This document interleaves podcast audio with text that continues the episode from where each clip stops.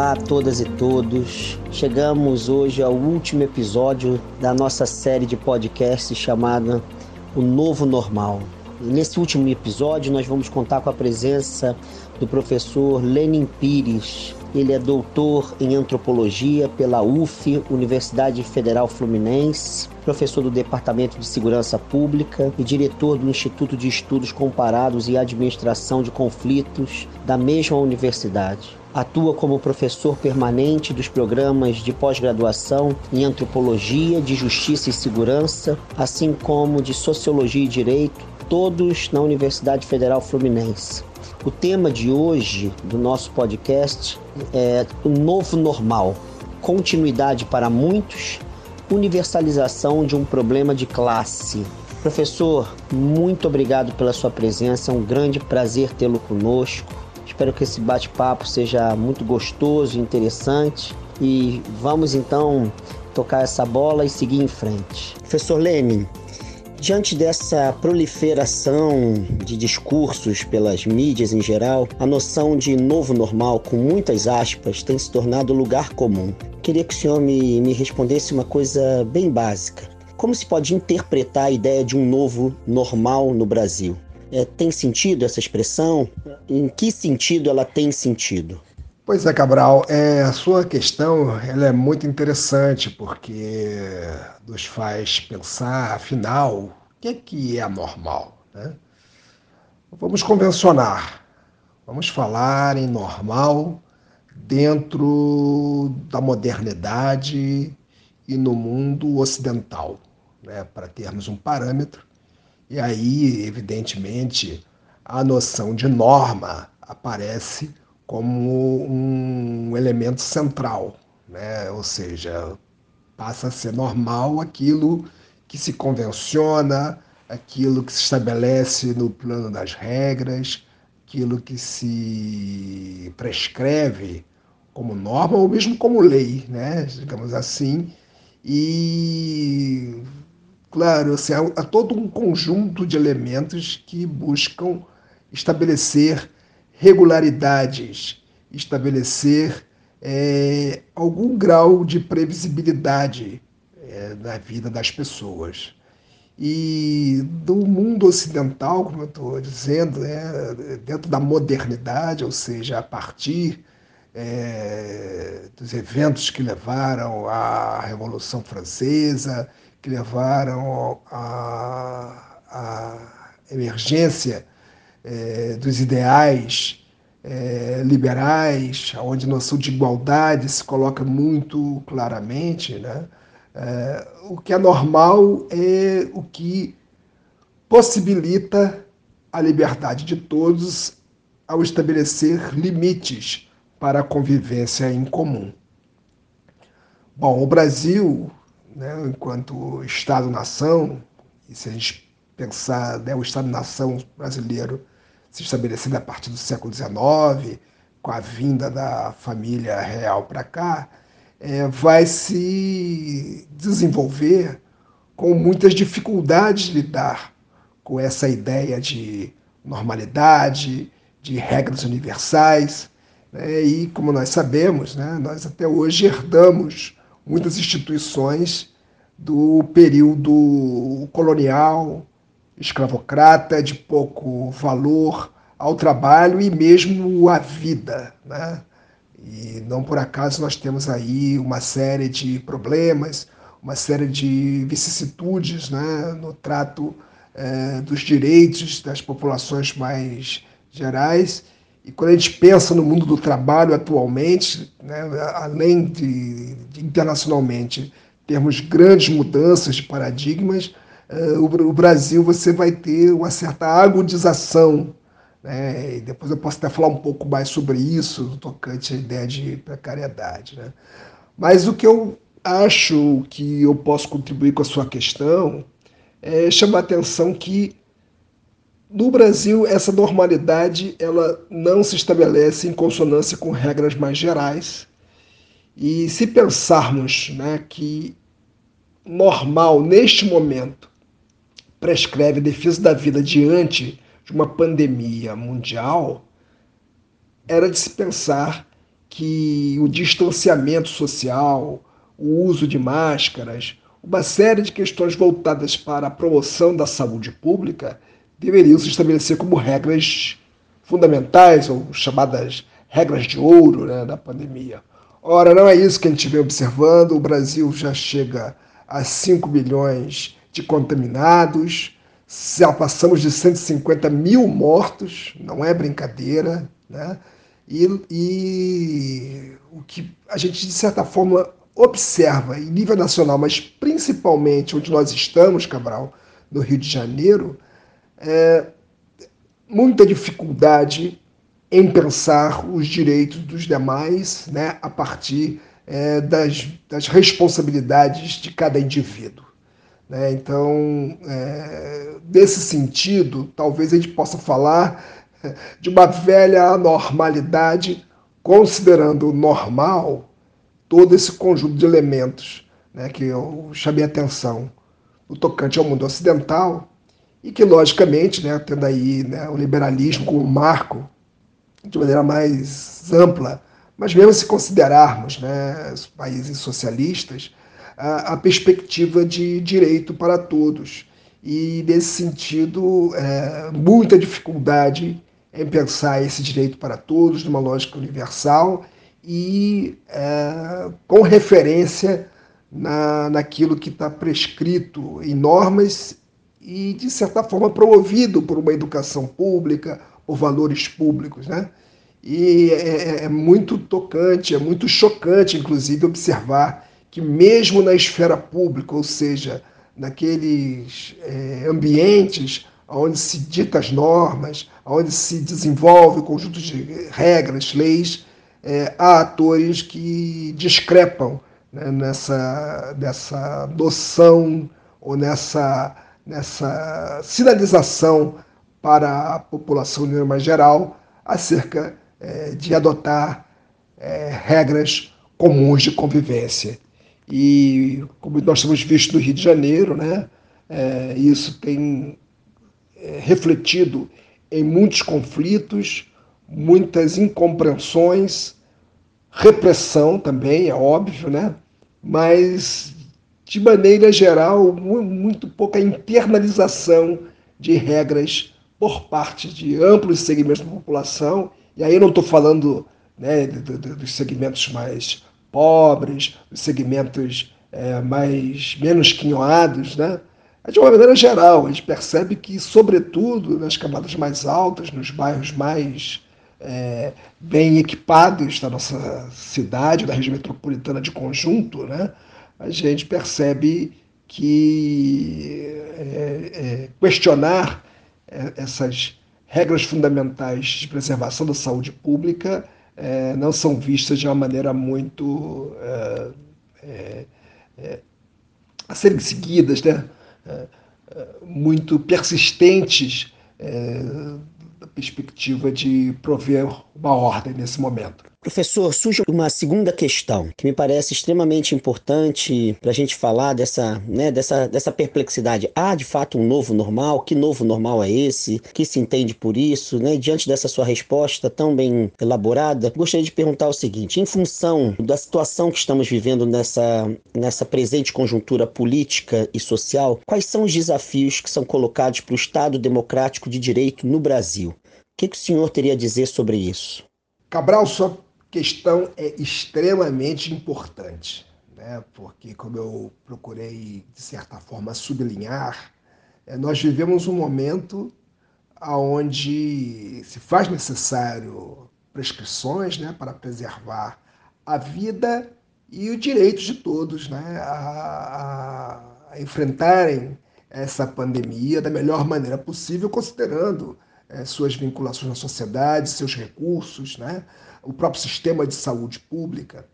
Então, em nível internacional, a gente percebe que países onde essa noção de normalidade a que eu fiz alusão é, tem alguma vigência, é, você percebe efeitos favoráveis, né, no sentido de, de preservar esses direitos, preservar é, a vida das pessoas com um grau bem menor de contaminação.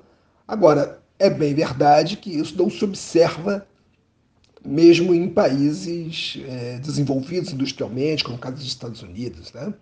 Mas, digamos que, do, de um modo geral, é, olhando sobretudo para a Europa, você tende a perceber que há um, um, uma certa inclinação das sociedades a, a, esse padrão de normalidade, que, inclusive, Cabral, é bom lembrar, é, tem muita coisa a ver com a medicina já que no século XIX, né, onde a medicina se desenvolveu de uma forma muito decisiva, eh, se estabeleceu parâmetros para pensar justamente é, uma certa normalidade ou a ideia de um homem médio, digamos assim, né, que interessasse ao sistema produtivo, é, ao capitalismo, ao desenvolvimento do capitalismo.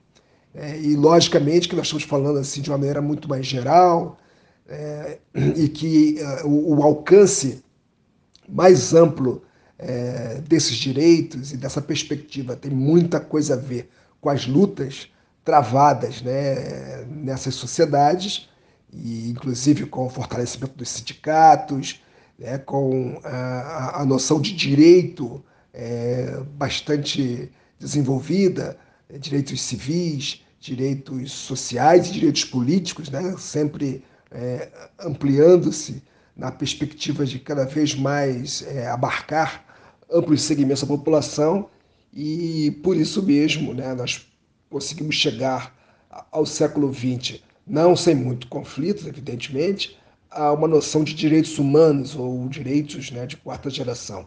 Ora, no, nesse momento, a gente percebe uma grande dissonância em vários lugares. Eu falei dos Estados Unidos, né, e sabemos como lá nos Estados Unidos a presidência da República tem tido também um comportamento bastante controverso no tocante a essas prescrições envolvendo a questão da saúde pública, ainda mais um país onde a saúde pública não tem nada a ver com a ideia de sistema único de saúde como a gente pensa aqui no Brasil. Agora, no Brasil, me parece que a, a, a discrepância de posições entre os governantes no tocante a essa matéria, no tocante a uma palavra uh, mais é, unificada, digamos assim, ou mais uníssona é, em estabelecer parâmetros de, de, de, convivência e de comportamento da população, tem trazido né, uma série de percalços para essa saúde pública. E, mais do que isso, acho que você tem toda a razão com a sua questão. A gente tem um, um, um certo desprezo às regras que se coaduna com uma coisa ainda mais complexa, que é o desprezo pela política.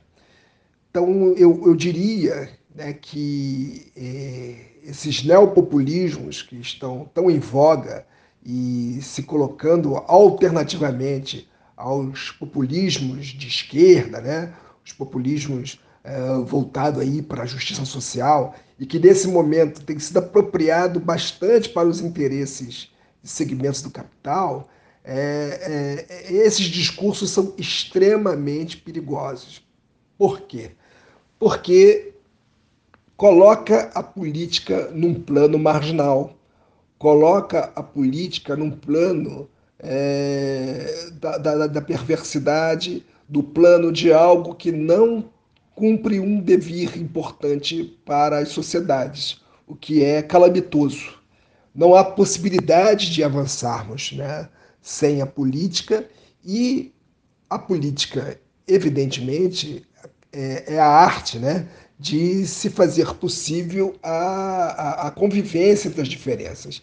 E essas diferenças não podem, de certa forma, conviver e estabelecer uma vida em comum sem que haja regras a serem seguidas e, em torno delas, negociações com base né, em interesses que são é, legítimos, né, que sempre são considerados do ponto de vista de quem professa o interesse, eles são legítimos, né, e que ganham pujança nas lutas sociais, nas mobilizações. Eu diria que, nesse momento, o Estado Democrático de Direito, como uma ideia global, mas particularmente do Brasil, onde ele sempre enfrentou graves problemas, né, é, corre um sério risco. E talvez é, a gente possa pensar o caso justamente é, da justiça para, para os trabalhadores, né? como, de certa forma, isso vem se precarizando, vem sendo solapado, vem é, promovendo uma série de dificuldades de inserção né, de interesses por se estabelecer de forma digna na sociedade. E eu diria que é, nesse âmbito da pandemia, então, isso está ainda mais gritante. Né? É, eu diria assim que é muito preocupante tudo que nós estamos vivenciando no mundo, mas particularmente no Brasil. Professor, uma terceira questão. É comum as pessoas fazerem alusão à ideia de precariedade ao se referirem às condições de vida de uma grande parte da população. Já no início da pandemia, isso foi acenado por filósofas, filósofos, sociólogos, né, alguns cientistas políticos, né, a questão da precariedade, precariedade de, algumas, de alguns grupos sociais. Eu gostaria de saber que precariedade é essa. O senhor concorda com essa noção?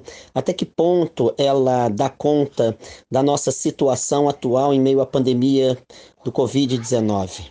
Bom, Cabral, essa sua terceira questão, ela me é muito cara. Ela é muito importante para mim, sobretudo porque foi pesquisando segmentos que vivem é, na informalidade, né, particularmente no mundo do trabalho, foi que eu me atentei para a maneira como a gente utiliza essa palavra, essa categoria, é, veiculando certas imagens ou representações né, que parecem é, não corresponder à maneira como de fato ela parece ser empregada ou conjugada no tocante ao direito das pessoas. E para dar um exemplo né, para o público de maneira mais geral, a gente pode pensar que precariedade se refere a algo que não tem constância, que não tem um padrão, né, que não corresponde a, a, uma certa prescrição, digamos assim. Né? Algo que não tem ali uma previsibilidade posta. Então está precário porque está faltando alguma coisa. É, é, o caso, por exemplo, justamente desses segmentos com os quais eu trabalhei, né, nos trens da Central do Brasil, é, nos mercados de rua no Rio de Janeiro, em Buenos Aires e tantos outros lugares, para pensar o que, que é esse trabalho que não está no local de trabalho, que está na rua, que se vincula né, à necessidade das pessoas que estão em trânsito que fazem circular mercadorias. É, são trabalhos né, que não estão previstos, que não têm garantias, e de fato, quando a gente pensa no direito administrativo brasileiro, ele vai dizer que são pessoas que estão no espaço público por sua conta e risco. E aí começa então eu a problematizar um pouco, né?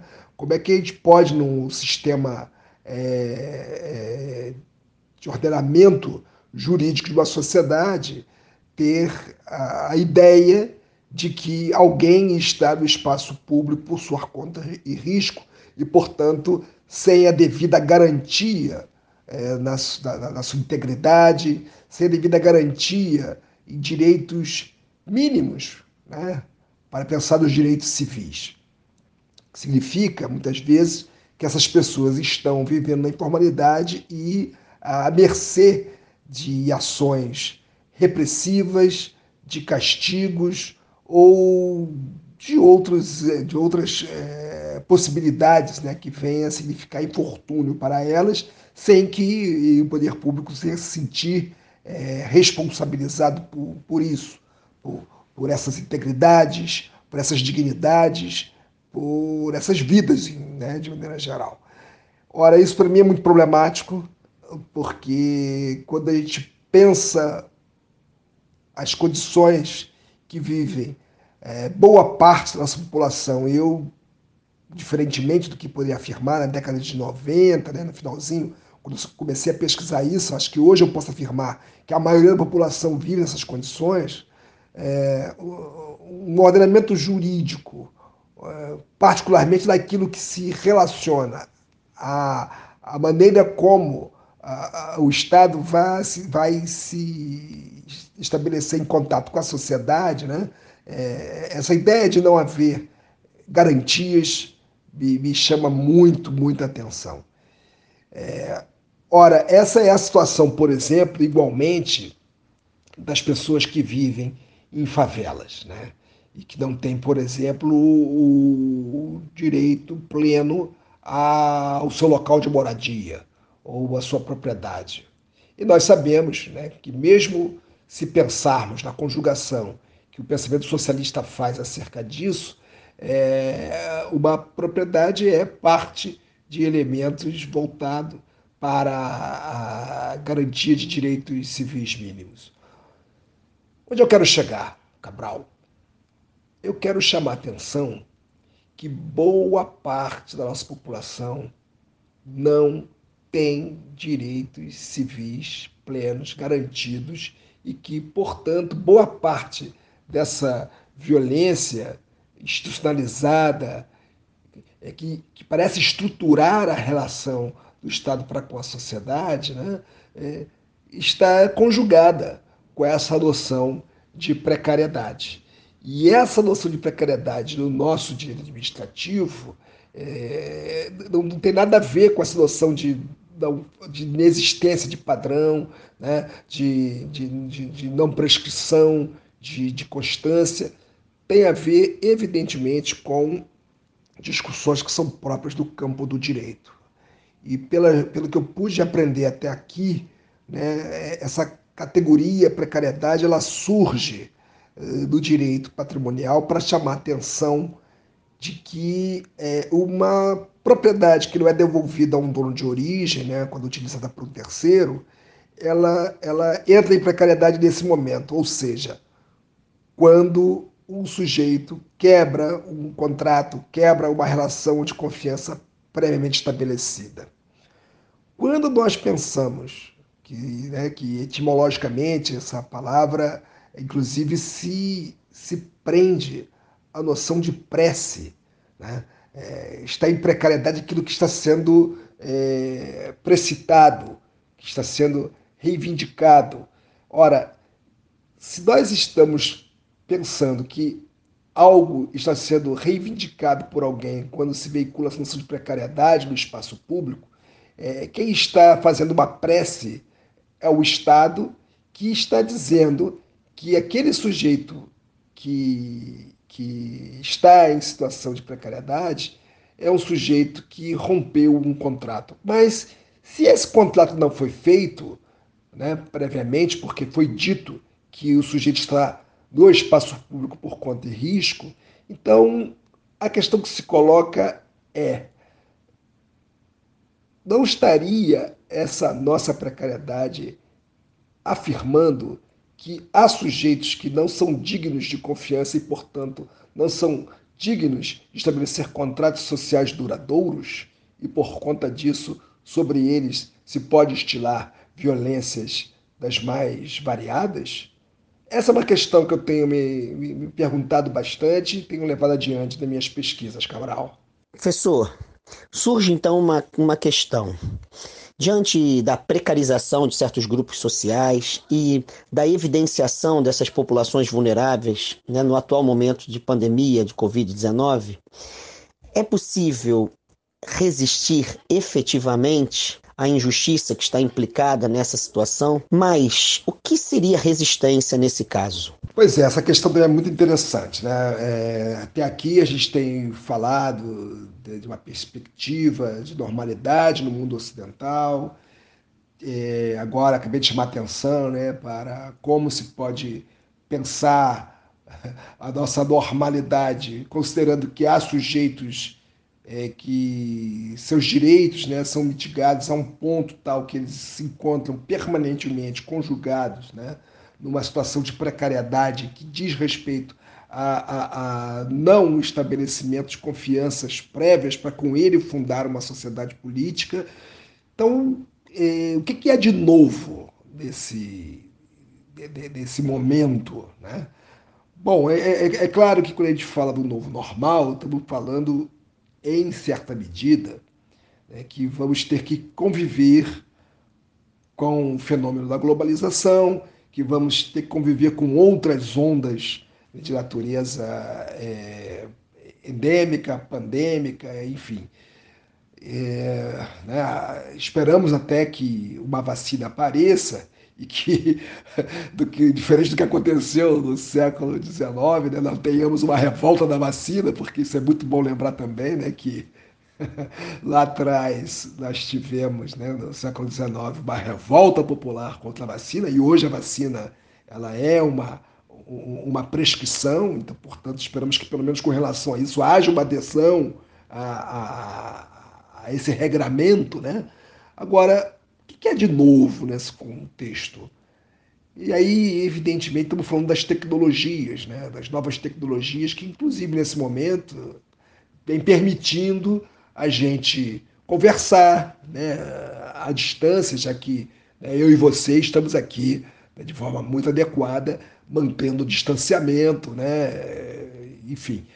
Bom, essas tecnologias são bem-vindas para promover esse acercamento, promover, inclusive, novos acercamentos, quando a gente pensa no ambiente acadêmico, né? como a gente vai, é, como é que a gente está conseguindo ampliar o escopo de interlocuções no, no mundo inteiro.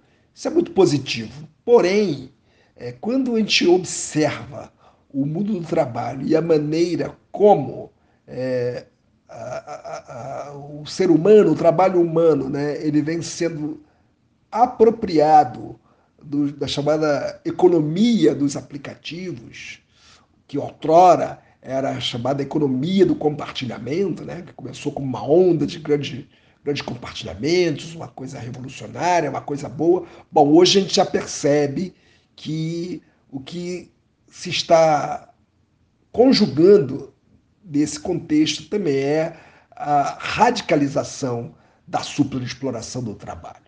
Isso numa sociedade com tradição escravocrata, né, é, como é o nosso caso, evidentemente vai fazer com que as regras é, para o estabelecimento de contratação dessa mão de obra é, a partir dessa, dessa, dessas indústrias dos aplicativos seja ainda mais perverso do que se observa em, nível internacional. Né? No âmbito do Laboratório de Estudos sobre Conflito, Cidadania e Segurança Pública, que eu coordeno, a gente vem é, mantendo uma pesquisa, né? vem desenvolvendo uma pesquisa, sobretudo nesse momento aí do, da Covid-19, e isso aparece muito claramente, né? de como as pessoas é, é, são sobrepujadas, como o, o, os aplicativos praticamente as escravizam, né? no sentido de mantê-las é, todo o tempo no espaço público, correndo risco a valores irrisórios, com penalidades abusivas.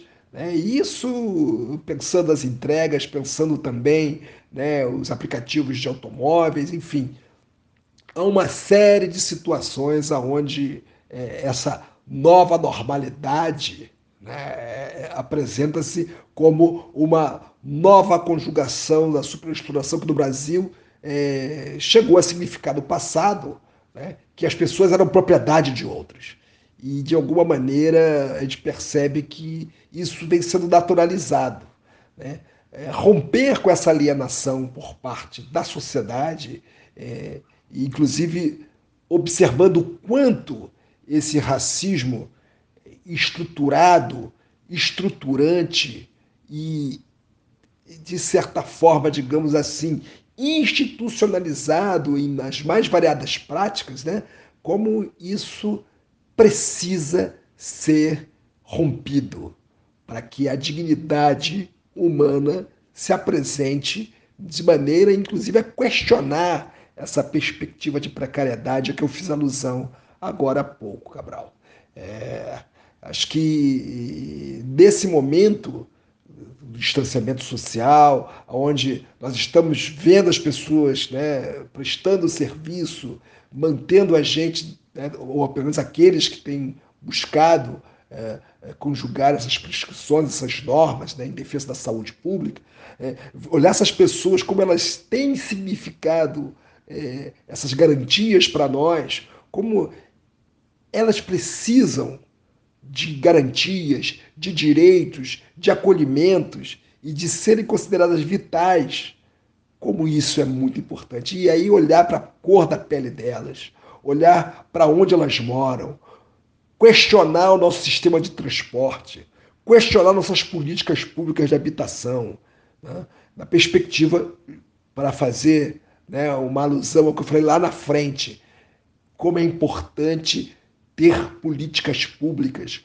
como é importante ter políticas que conjuguem o direito com a força da nossa democracia para não permitir que a superexploração do capital eh, leve à nossa desumanização ou ao desconhecimento do outro como alguém igual a nós. Professor, segundo a sua fala, né, essa questão do novo normal, com muitas aspas, é muito questionável. Então, eu vou fazer duas questões dentro de um, de um mesmo problema. Esse novo normal não é socialmente o mais do mesmo? Não é socialmente o mais do mesmo, segundo nosso bate-papo aqui? E o que, que é necessário fazer para que o novo desse novo normal, com muitas aspas, seja qualitativamente novo? Que rupturas têm que ser realizadas para que exista efetivamente uma novidade implicada na nova normalidade, com aspas sempre? Bom, Cabral, é... essa sua questão ela está muito bem colocada, inclusive no sentido, é, o uso né, dessa, dessa palavra, né, da resistência. Resistir reexistir. Como reafirmar nesse momento uma existência prévia que se faz necessária para lidar com essa injustiça que nós estamos aqui, de certa forma, é, sublinhando, né? É, uma injustiça estrutural né, que tem é, berço é, nesse, nesse, dessa, dessa, desse racismo é, persistente né? e resiliente, no caso brasileiro, né? que, que resiste. é muito boa essa palavra resistir. Que, inclusive, resiste ao liberalismo, resiste à modernidade e vai ganhando roupagens a, a esse ponto que eu chamei atenção agora há pouco, né? Em lidar com, com essas tecnologias, radicalizando a desumanização do outro, que geralmente é, é, é, é preto, é pardo, mora longe, né? e pode ser uma vítima preferencial do esculacho. Né? Essa palavra esdrúxula, mas que encontra é, é, significado no nosso dicionário, né? que significa, segundo meus estudos, um insulto insuportável do ponto de vista moral e mesmo físico. Né? Essas coisas se conjugam.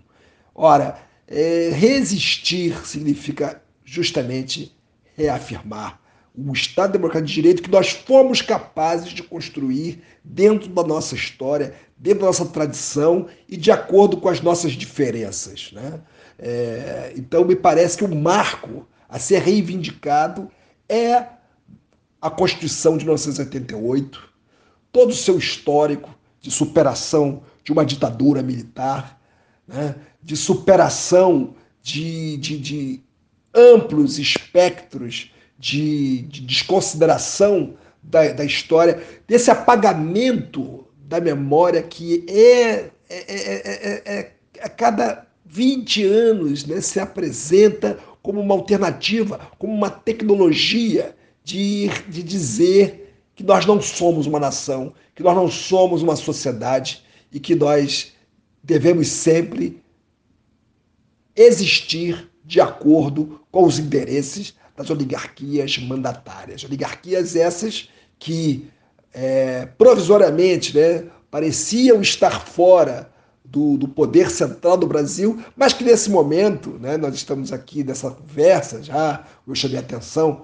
é, num momento onde mais de 150 mil pessoas né, já morreram em função da Covid-19, e do ponto de vista político, a gente percebe que há tratativas né, do, do grupo que hoje está à frente do, do governo federal, dando as cartas também nas eleições municipais, com essas.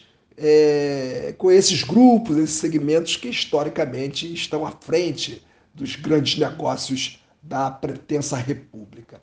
E aí resistir também é afirmar que a gente quer uma república de fato, ou seja, que a coisa pública seja pertencente a todos e que as diferenças que existem do ponto de vista moral, é, estético, fenotípico, são fundantes do nosso Estado Democrático de Direito na perspectiva de mitigar as desigualdades sociais, preservando a vida, afirmando a dignidade humana. Né? É, então é, é, preciso resistir, Cabral. Você tem toda a razão. E resistir significa a reexistência do ideal de democracia que nós fomos capazes de plasmar com as lutas sociais que o Brasil é, desenvolveu nos últimos 40, 50 anos, né? E que foram capazes de resultar nessa nossa Constituição, que vem sendo solapada, foi objeto de não sei quantas mil emendas, né? É, mas que é, tem que se, continuar servindo como um parâmetro, porque ela ali estão colocadas questões sobre direitos dos negros, direitos dos índios, uma série de questões que são muito importantes para a gente poder resistir, como você diz. Gostaria de agradecer profundamente a presença do professor Lenin Pires nesse nosso último podcast da série O Novo Normal, pela sua disponibilidade, pela sua sabedoria, pela maneira que, que o senhor conduziu sua fala. Tenho certeza que todas e todos nós nos beneficiamos muito com a sua presença. E por isso, por ser o último podcast dessa série, eu queria agradecer demais o privilégio de ter sido escolhido para conduzir cada bate-papo, cada conversa, que para mim foi um grande aprendizado e acredito que para muita gente também. E queria terminar testemunhando a presença de funcionários e magistrados que estavam muito envolvidos com o sucesso desse projeto, desejando ardentemente que tudo desse certo e que o TRT1 pudesse levar uma informações pertinentes para esse nosso tempo repleto de incertezas. As portas desse 2021 que continua nos trazendo muitas incertezas, que eu desejo que todos esses encontros tenham nos dado munição, não das armas no bolso, as munições existenciais para que a gente esteja mais preparado para enfrentar os desafios profundos desse tempo, sobretudo aqueles que pertencem à luta por direitos de pessoas em situação de muita vulnerabilidade, que foi um dos temas mais tocados aqui em cada, cada encontro nosso. Então, um excelente fim de ano para cada uma e cada um de vocês que nos escutaram e participaram conosco desse projeto. Um abraço a todas e todos.